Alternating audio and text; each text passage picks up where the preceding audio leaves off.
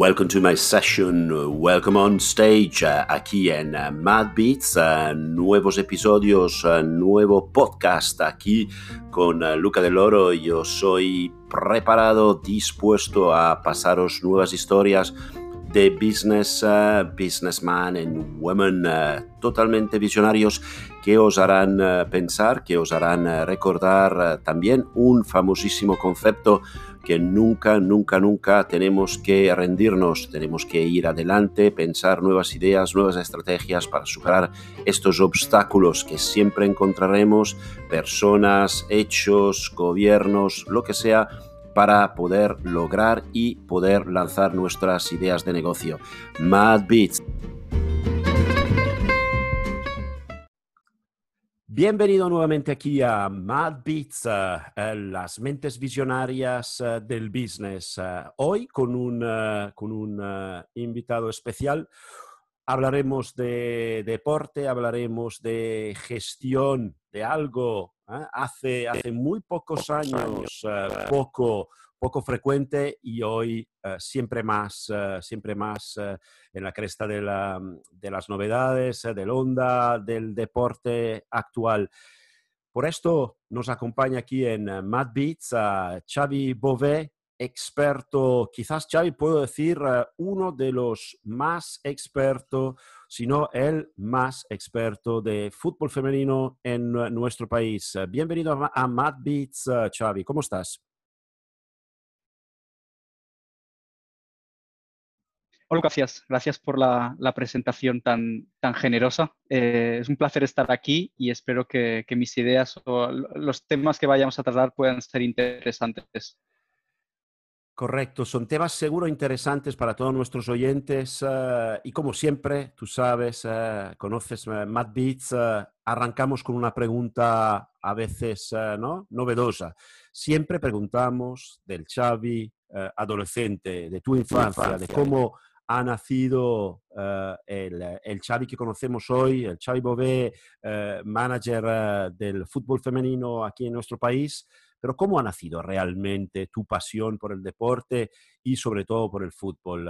háblame de, tus de tu colegio, de tus hobbies, de cuando eras más joven. Sí, mira Lucas, yo nací, Lucas, yo nací en Tarragona, nací en Tarragona y estuve viviendo, viviendo allí con mi familia hasta los 11 años aproximadamente. Eh, yo recuerdo mi infancia como un niño tímido al que le encantaba jugar a fútbol y también con, quien, con mi hermano gemelo. Eh, creo que ya jugábamos a fútbol antes de, de empezar a, caminar, por lo que el fútbol siempre ha estado ligado a mi vida. Eh, recuerdo también que me gustaba crear, me gustaba dibujar y, y a los seis años diseñé un cómic que tal vez em, era una de las maneras que, me gustaba más expresarme, ya fuera escribiendo o diseños. Y, y yo recuerdo esta infancia de fútbol, entre jugar, entre crear, y de hecho quería compartir un par de anécdotas contigo, Luca, que es que em, a los siete años recuerdo que, estaba en segundo de, primaria en la escuela de Tarragona, y ahí nos pidieron hacer un ejercicio de, de que era eh, para hacer en casa, coger un párrafo y, copiarlo literalmente y traerlo al día siguiente.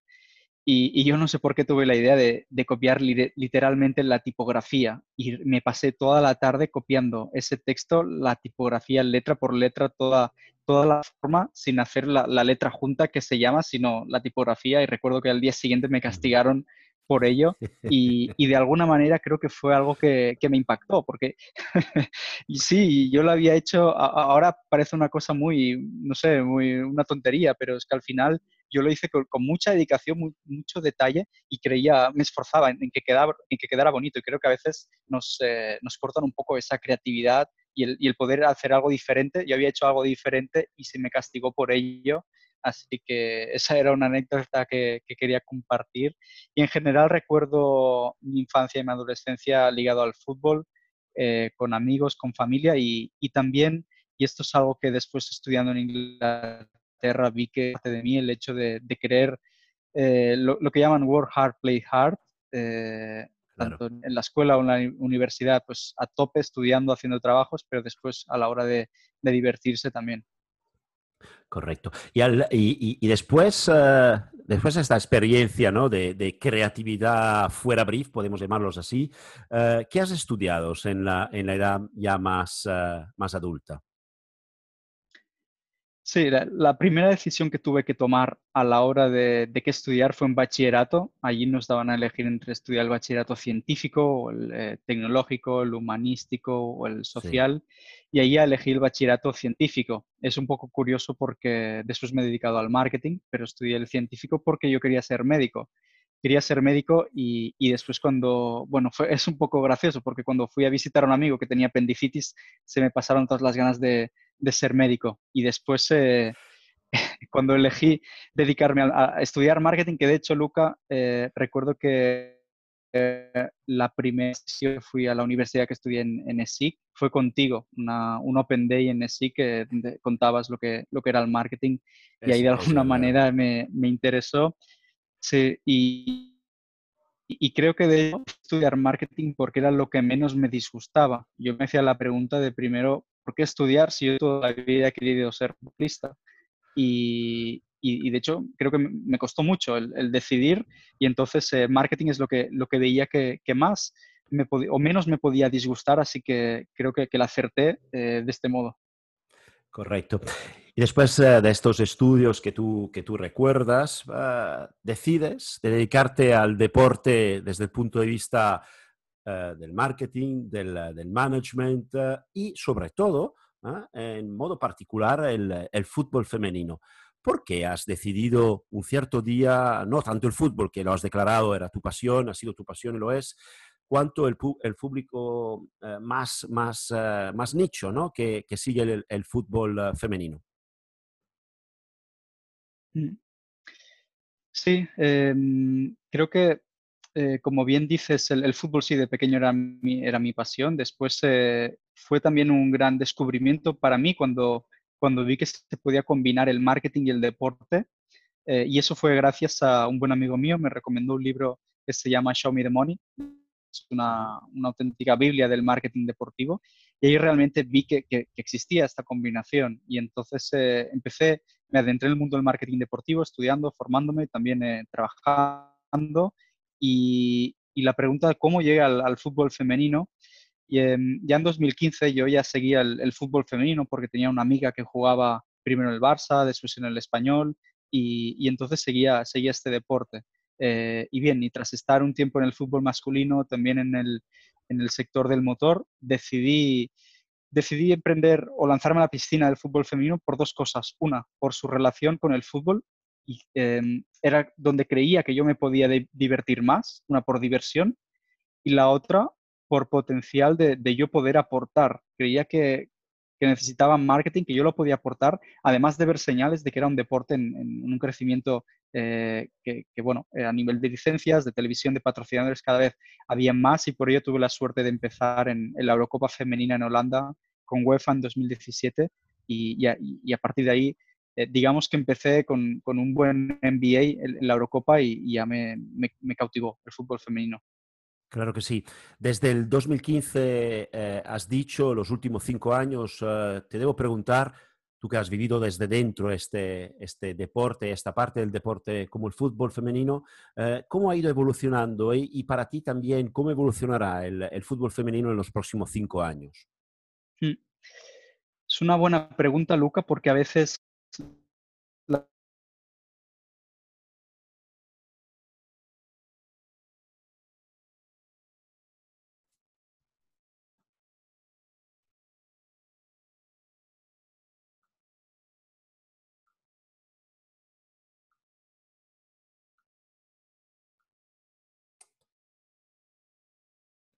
más que en toda la historia, y esto lo hemos visto el número de licencias.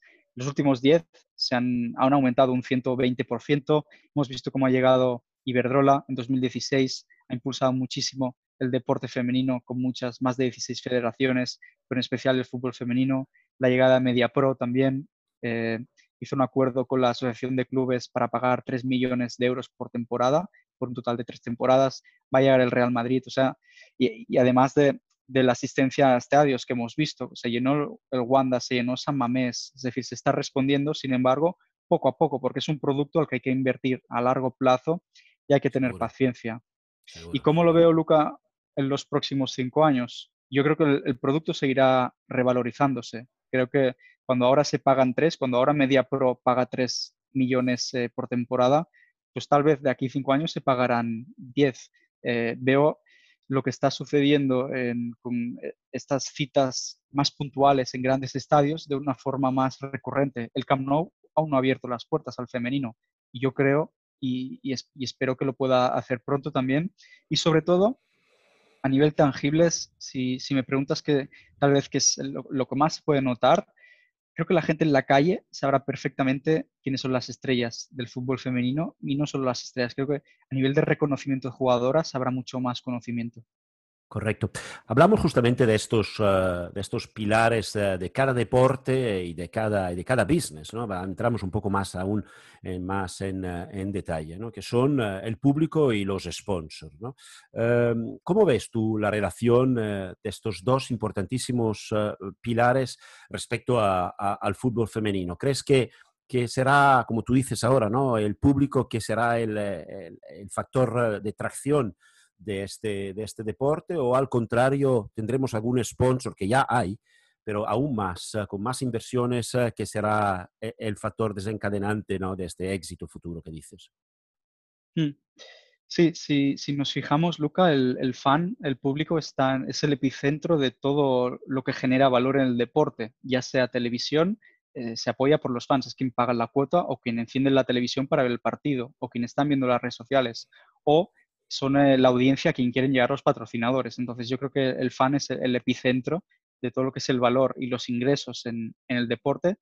Si, lo tuviera que comparar con el fútbol masculino, por ejemplo, creo que el fútbol masculino eh, se ha posicionado como un producto mucho más em, elitista a nivel de grandes estrellas, mucha competencia, eh, mucha competitividad también, la máxima calidad, grandes escenarios, mucha rivalidad también. Creo que es un, escenario donde vas a ver a los mejores compitiendo contra los mejores por el mejor título, que pues la Liga o la Champions. Creo que es el posicionamiento que ha ido adquiriendo el, fútbol masculino. También una cierta distancia, no tan eh, humano, no tan cercano. Y eso es lo que creo que hace diferente al fútbol femenino o al deporte femenino y donde creo que ahí existe el valor eh, principal para las empresas, para las marcas y para los aficionados. Yo recuerdo, hace cuatro años me quedé sorprendido porque cuando fui al, mini estadio a ver el femenino, eh, las jugadoras se quedaban media hora después del partido a tomarse fotos y hablar y a firmar autógrafos con los aficionados. Eh, claro, eso, eso, es impensable con, con Messi. Impensable, media hora, exactamente, media hora Messi firmando cada vez ¿no? con sus fans, millones de fans serían no cabería, no cabería en una vida entera en hacer en esta, esta acción. Sí, correcto. Todavía estamos en esta fase y todavía probablemente eh, podemos disfrutar de, esta, de estas acciones. Eh, tengo que hablarte, evidentemente, estos son momentos uh, obligatorios del COVID-19. Y el COVID-19 impacta también, se ha hablado mucho ¿no? con, uh, con, tu deporte, con el fútbol masculino y femenino, por supuesto. Um, al final del COVID, o sea, lo que yo llamo el post-COVID-19, um, ¿Cómo, ¿cómo, ves eh, la, la, situación? ¿Quién puede beneficiarse de la, de la segunda, de la segunda ola ¿no? post-COVID, eh, quizás las televisiones, quizás un público internacional que podrá verlo eh, en televisión, en streaming, ¿quién realmente podrá no sufrir, sino al revés, beneficiarse de, de una nueva era post-COVID-19? Mm. Si partimos de, de, lo que has comentado, que lo primero es la, la pérdida de ingresos. Eh, la mayoría de ligas y de clubes dependen, más de la mitad de sus ingresos dependen de la televisión. Claro. Y el deporte, el deporte sin, sin contenido en directo, sin los partidos, ha perdido relevancia. ¿no? Ya, ya no nos importa tanto lo que esté haciendo Messi en su día a día eh, en, la cuarentena, porque hace cosas de personas normales, es, es uno más. Entonces, creo que, que, debemos partir de ahí, de, que el deporte ya no es tan relevante sin contenido en directo y además eh, muchos de los clubes se ven obligados a, a, los famosos ERTES, porque sin estos ingresos de televisión no son, claro, no, no tienen tantos recursos para pagar a, sus plantillas, ya sea en deporte masculino o en femenino. Eh, si me preguntas quién, quién podría beneficiarse más, yo creo que, que son aquellos stakeholders, que son aquellas competiciones o clubes que se centran en construir relaciones. Es decir, aquellos que no venden fútbol. Creo que en el marketing deportivo no, no, creo que el potencial está en vender un producto de entretenimiento más allá que un producto de deporte. Porque entonces, cuando tu equipo no gane, no tendrás espectadores, no tendrás gente que vaya al estadio. Si te fijas, San Mamés con el Atlético de Bilbao han construido una cultura que da igual que el equipo gane o pierda, la afición siempre está allí. Y, Se queda, claro. Exacto. Y creo que las marcas y los clubes que han conseguido construir esa relación son los que van a, tener más éxito. De hecho, si nos fijamos, el caso de la liga. La liga hace unos años tenía el posicionamiento de la mejor liga del mundo. Tal vez en los últimos, de 2000 a, 2000 a 2015, pues tal vez era, era verdad y lo podían demostrar. Lo que pasa que cuando ya no tienes a Cristiano y a Messi, ya no tienes ese posicionamiento, no es sostenible. Entonces, creo que la liga, la liga es un gran caso de éxito de, de llevar la marca al terreno del entretenimiento. Ahora el eslogan es eh, no es fútbol, es la liga y por eso hemos visto acciones como la Liga Santander Fest, que recaudó más de un millón de euros eh, para lucha contra el, COVID, también el, challenge que se hizo en, esports y todo ese entretenimiento. Creo que las marcas capaces de construir esta relación fuera del deporte, sea fútbol, básquet o tenis, serán las que se van a beneficiar más. Y te debo hacer, eh, obviamente, hablando de esto, ¿no? De esta personalidad de marca, como tú, tú citas, eh, efectivamente, como la liga y no, no solamente un club, ¿tú crees que justamente tu especialidad, ¿no? El fútbol femenino, que está un poco a la, a la, sombra, pero también que es una derivada directa, ¿no? Del fútbol masculino, ¿de esto se beneficiará? ¿Podrá tener algo positivo de esta, de esta imagen, no solo de, un, equipo, sino de la entera liga? ¿Existe esta posibilidad? ¿Tú lo ves en el futuro? Bien, eh, lo primero es que el fútbol femenino se está suspendiendo o cancelando por la situación del COVID en España. la primera Iberdrola dejará de ingresar más de un millón de euros, por lo que hubieran sido derechos de televisión que ya no van a estar y, y, también ingresos por patrocinio que tampoco van a estar. Creo que el, el fútbol femenino, eh, el ritmo de crecimiento va a ser más lento debido a esta situación. Sin embargo, creo que las grandes empresas como Iberdrola, como Visa, Budweiser, Nike, Coca-Cola, estas empresas son monstruos, han, venido para quedarse para el largo plazo. Estas empresas no van a, dejar de invertir en el corto plazo, o Barclays en, Inglaterra. Entonces, creo que, creo que es el momento de más empresas valientes, van a ver estas oportunidades y por otro lado, creo que es el momento también para que vayamos un poco más allá de la igualdad el deporte femenino no solo es vender igualdad, puede vender valentía, puede vender eh, la parte social. Hay, hay, muchos, muchos elementos. Y si todos los clubes venden igualdad, al final ninguno va a ser diferente. Entonces, creo que esta situación nos lleva a una oportunidad de hacer más marketing o branding que nunca para ver en qué somos diferentes.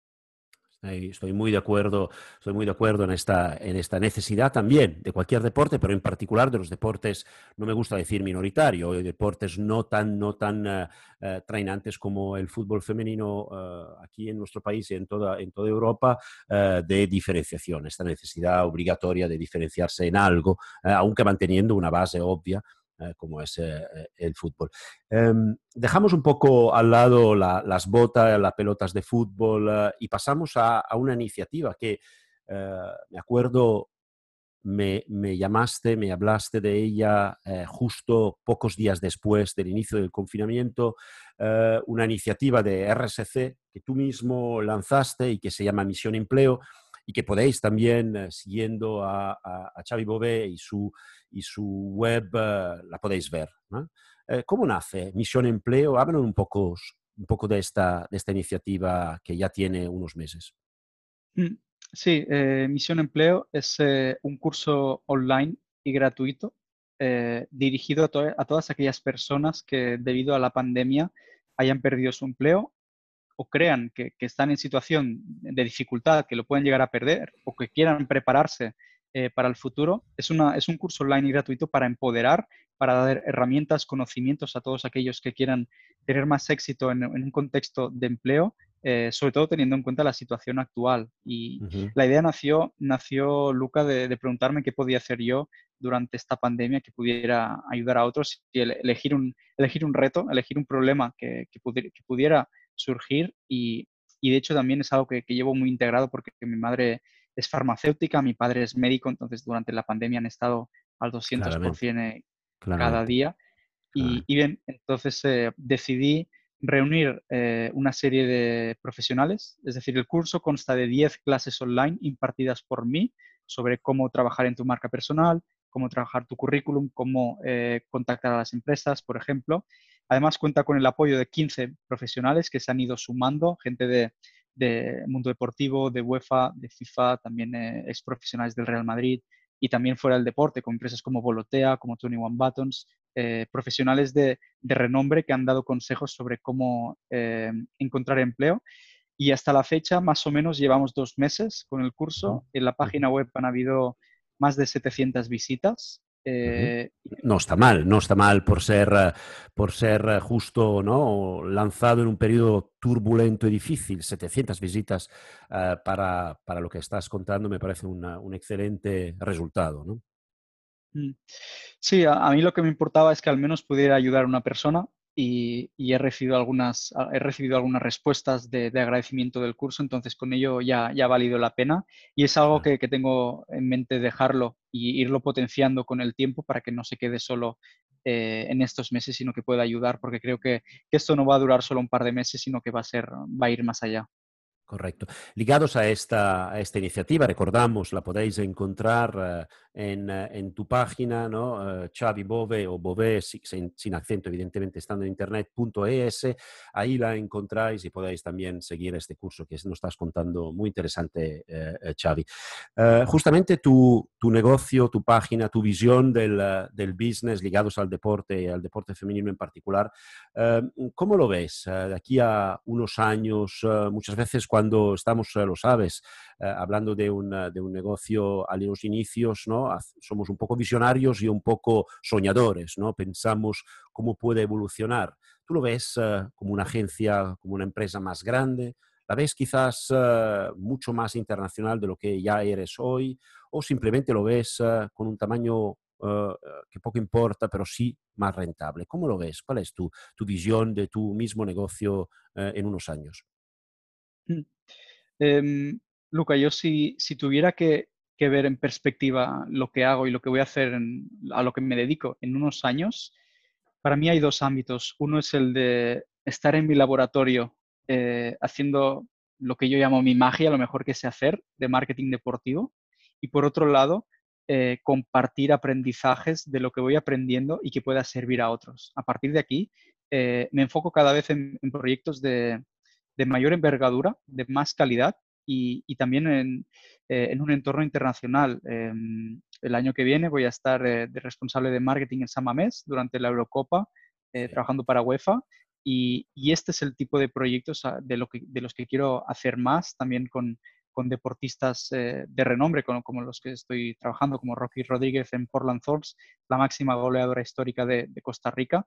Eh, yo me veo, me veo trabajando en, proyectos sí, de mayor envergadura, decía si, si más rentables. Eh, yo creo que sí, porque cada vez hay una frase que me gusta, Luca, que es, eh, tu negocio va a crecer tanto como tú crezcas como persona.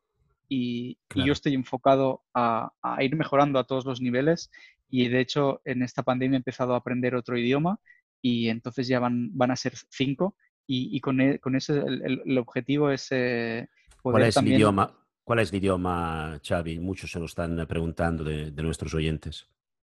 Sí. Eh, yo sabía, digamos, eh, catalán, castellano, inglés y portugués y ahora estoy empezando con el francés. Entonces, eh, es algo... He, visto, he visto, Luca, que, los grandes profesionales a, los que, a los que admiro, y tú eres un ejemplo también de, idiomas, saben, saben, Muchos, saben muchos idiomas. Tienes razón, tienes razón. Y en el caso del fútbol también, considerando la internacionalidad que, tiene este negocio, eh, eh, es fundamental. Si puedes hablar en el idioma del, eh, país, siempre, más, siempre más ayuda. Correcto. Xavi, tengo, como siempre, la última pregunta, la primera dedicada, ¿te acuerdas?, ¿no? a, tu infancia y la última dedicada al futuro. Y así se, cierran siempre nuestras, nuestros capítulos de aquí, Mad Beats. y la última Encima la última para ti eh, eh, le he puesto números, ¿no? Le he puesto como dos millones de euros en tu mano, imaginando que, yo te lo pudieras dar, eh, ¿dónde los invertirías en, en, tu área? ¿no? ¿Qué harías como, como gesto, como inversión o como, o como acción de marketing y de negocio teniendo estos dos millones de euros en tu mano? Sí, eh, bueno, sería la primera vez que manejaría un presupuesto así. Eh, para, para, empezar, eh, yo creo, Luca, que lo invertiría en, en construir una marca. Es decir, lo invertiría en construir relaciones significativas y relevantes para los clientes, para los fans o para los consumidores. Hemos visto durante esta pandemia marcas como Nike, por ejemplo, han creado líneas de zapatillas para hospitales para estar al lado de, las preocupaciones de, sus clientes, no para vender, sino para eh, crear esta relación. Eh, hay, por ejemplo, hay un club de fútbol femenino en Inglaterra que jugadoras, directivos, todo el mundo está ayudando a, llevar la compra a, las casas de la gente que lo pide y de ayudar, eh, están ayudando de su mano, creo.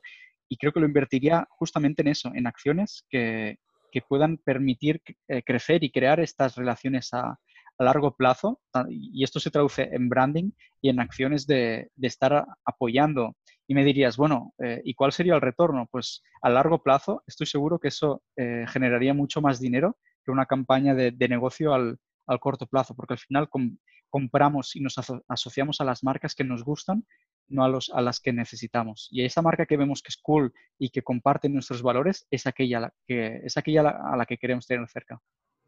Estoy muy de acuerdo contigo, Xavi. Muy interesante esta, esta visión, eh, tanto de business como de marketing, pero también, como siempre, ¿no? es una seña de identidad de tu persona y, de, tu, de, tu, forma de ser, de ser manager, esta, esta identidad social, ¿no? Esta, eh, lo has repetido muchas veces, ¿no? ayudar a los demás, eh, eh, poder, poder incidir ¿no? en, el tejido, en el tejido social. yo creo que también el territorio femenino lo necesita, necesita gente como tú, necesitas también, por supuesto, inversiones sólidas de marketing que seguro que seguro las tendrá.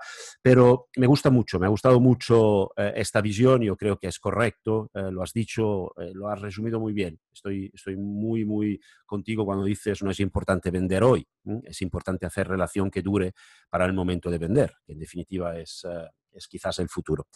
Pues eh, hasta aquí Matt Beats eh, con Xavi Bové, que nos ha visto aquí protagonista en un partido, ha sido un match entre dos, creo que hemos empatado por lo menos eh, eh, uno a uno, tú sí que eres un profesional del, eh, del, fútbol y del fútbol femenino, ya lo sabéis, la persona que más sabe, la persona que más conoce desde, desde muchos años este, este mundo y que seguro será un referente tanto del business como del marketing y, del, y del fútbol femenino, Xavi Bové, con nosotros aquí en Mad Beats. Muchas gracias, Xavi. Muchas gracias, Luca. Ha sido un, gran placer. Eh, muchas gracias a, todo por, a todos por estar escuchando también y, muchísima suerte y fuerza para este proyecto que creo que es eh, espectacular. Gracias a ti. Gracias. Hasta ahora.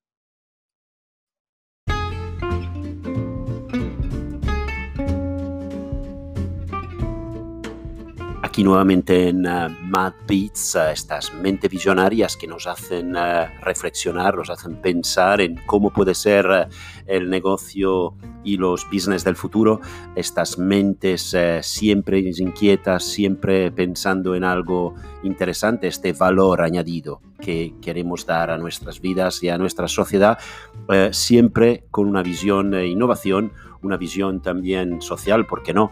Eh, si posible, sostenible aquí en Mad Beats. Hasta la próxima entrega, hasta la próxima mente visionaria, aquí y solamente en Mad Beats.